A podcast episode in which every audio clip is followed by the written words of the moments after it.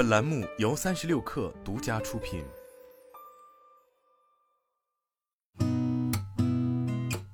八点一刻，听互联网圈的新鲜事儿。今天是二零二三年十一月十三号，星期一，早上好，我是金盛。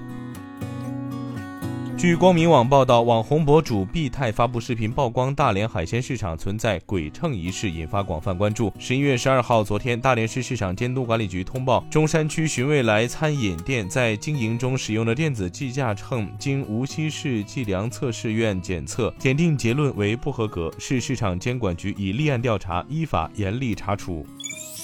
据财联社报道，国家邮政局监测数据显示，二零二三年十一月一号至十一号。全国邮政快递企业共揽收快递包裹五十二点六四亿件，同比增长百分之二十三点二二，日均业务量是平日业务量的一点四倍。其中，十一月十一号当天共揽收快递包裹六点三九亿件，是平日业务量的一点八七倍，同比增长百分之十五点七六。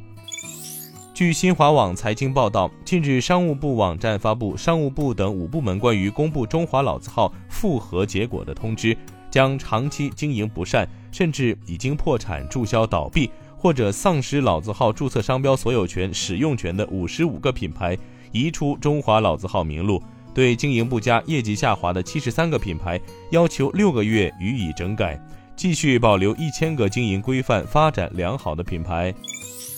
据新浪科技报道，字节跳动旗下 Pico 第一方游戏工作室完全自研的 VR 音律游戏《闪韵灵境》。全体团队已被裁撤，相关社区负责人已在玩家运营群公告称是最后一天服务大家，并集体向玩家告别。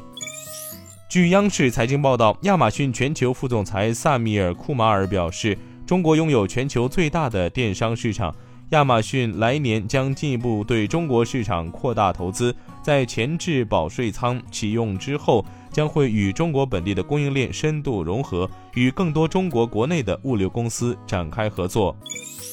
据第一财经报道，近期市场流传出资管巨头、全球最大的公募基金公司之一先锋领航退出中国并关闭在中国的办公室的传闻。十一月十号，先锋领航表示该消息属实。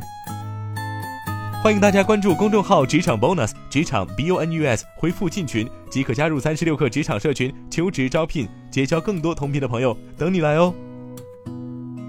今天咱们就先聊到这儿，我是金盛，八点一刻，咱们明天见。